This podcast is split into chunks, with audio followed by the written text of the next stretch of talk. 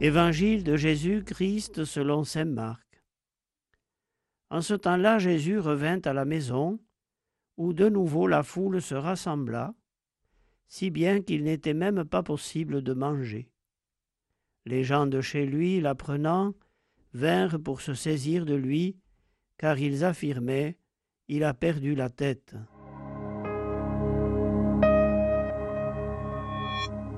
Il a perdu la tête.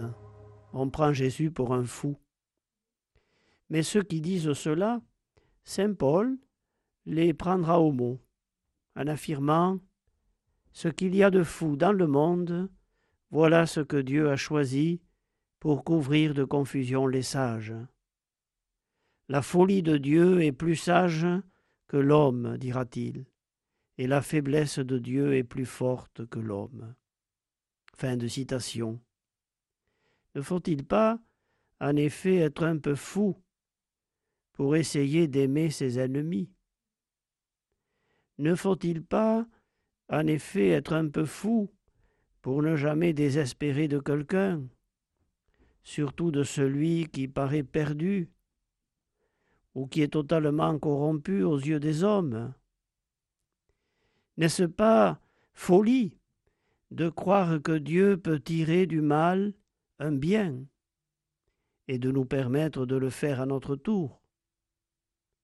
N'est-ce pas folie de croire que tout homme est mon frère parce qu'il est aimé de Dieu, au même titre que mes proches et mes amis? N'est-ce pas folie que la prédilection pour les plus méprisés, les délaissés, les plus fragiles de la société? Ce n'est pas pour rien si les vrais témoins de Dieu sont éliminés souvent. Les moines de Tibérine, Martin Luther King, Monseigneur Oscar Romero, archevêque du Salvador. L'Évangile dérange toujours les logiques de domination, de pouvoir, de marcher, et c'est en cela qu'il est folie aux yeux des hommes.